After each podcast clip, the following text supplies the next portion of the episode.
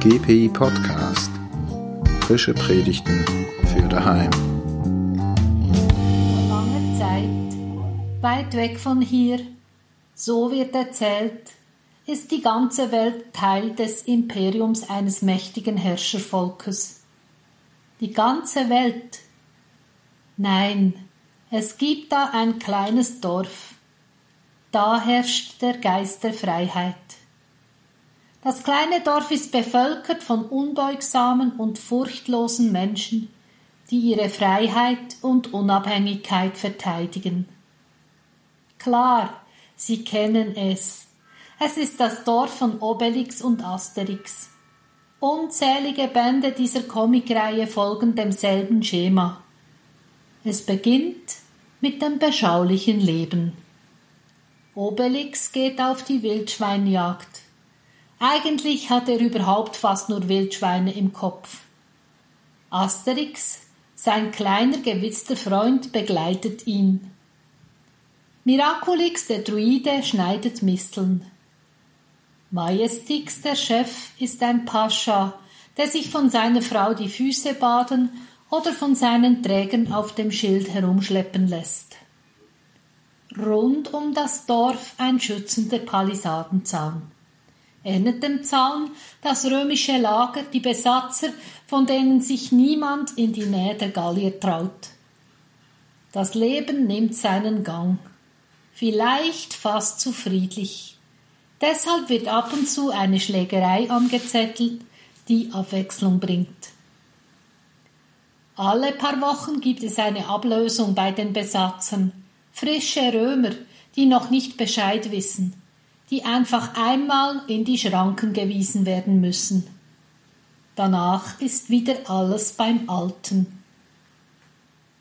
Jedes Abenteuer endet damit, dass sich die Dorfbewohner ihre Freiheit und Unabhängigkeit bewahren können.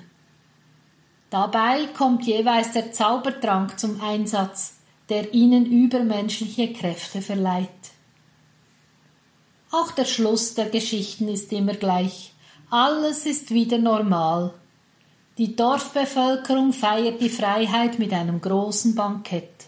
Alle dürfen dabei sein. Nur Trubadix, der vor Begeisterung singen will, leider falsch, sitzt daneben geknebelt.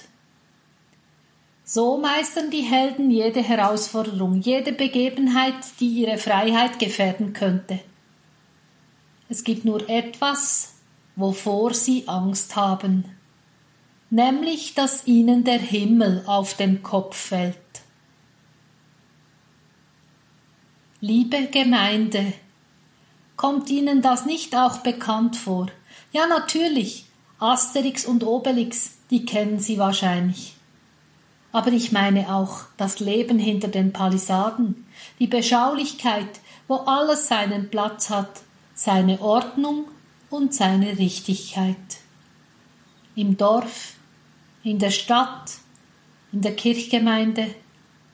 Falls es einen Aufruhr gibt, sind tapfere Helden zur Hand, ergreifen Maßnahmen, damit alles wieder wird wie immer und wie es sich gehört.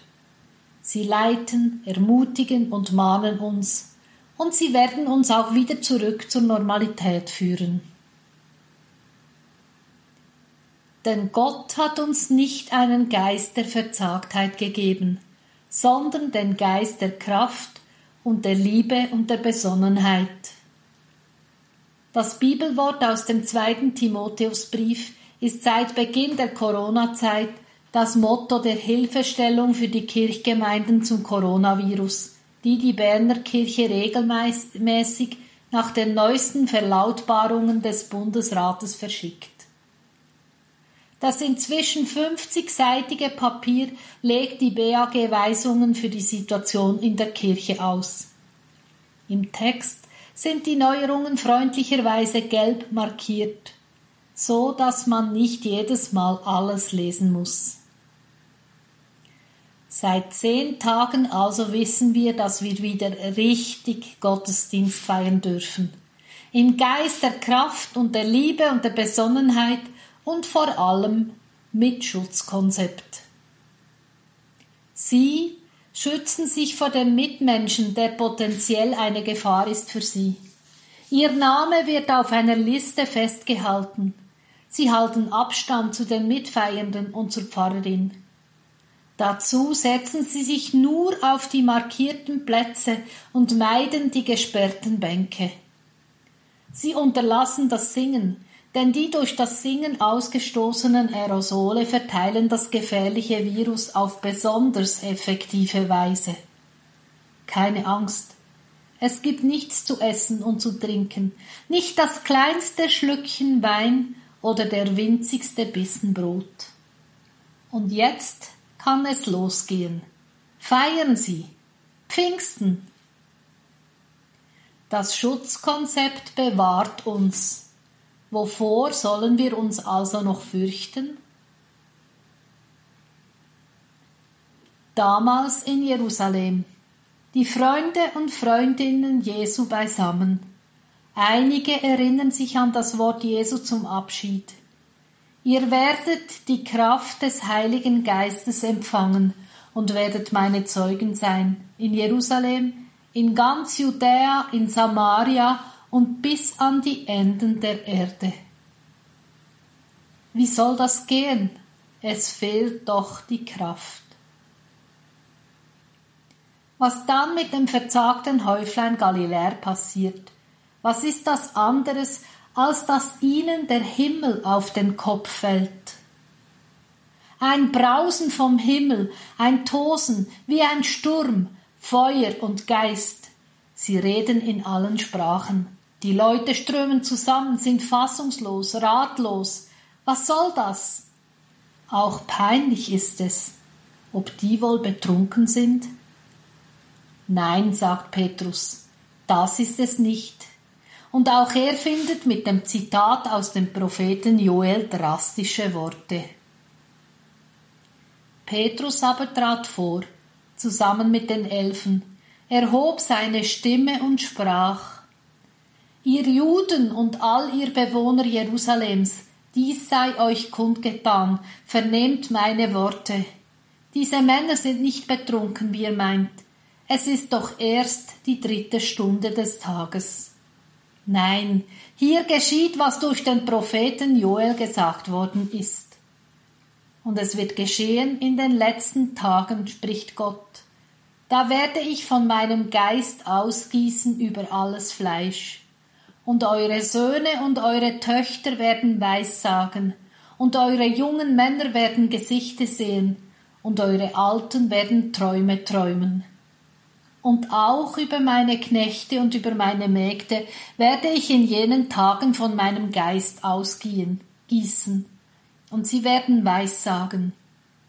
Wunder oben am Himmel werde ich wirken und Zeichen unten auf Erden, Blut und Feuer und qualmenden Rauch.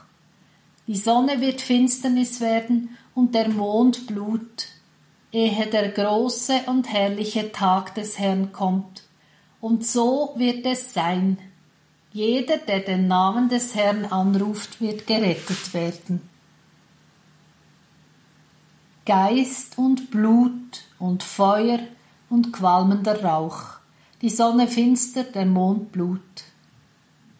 Die Angst davor, der Himmel könne einem auf den Kopf fallen, sie hat schon ihre Gründe.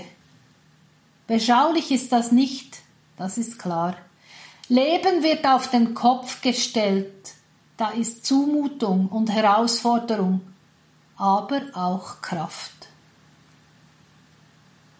Liebe Gemeinde, ich kann keinen Hehl daraus machen.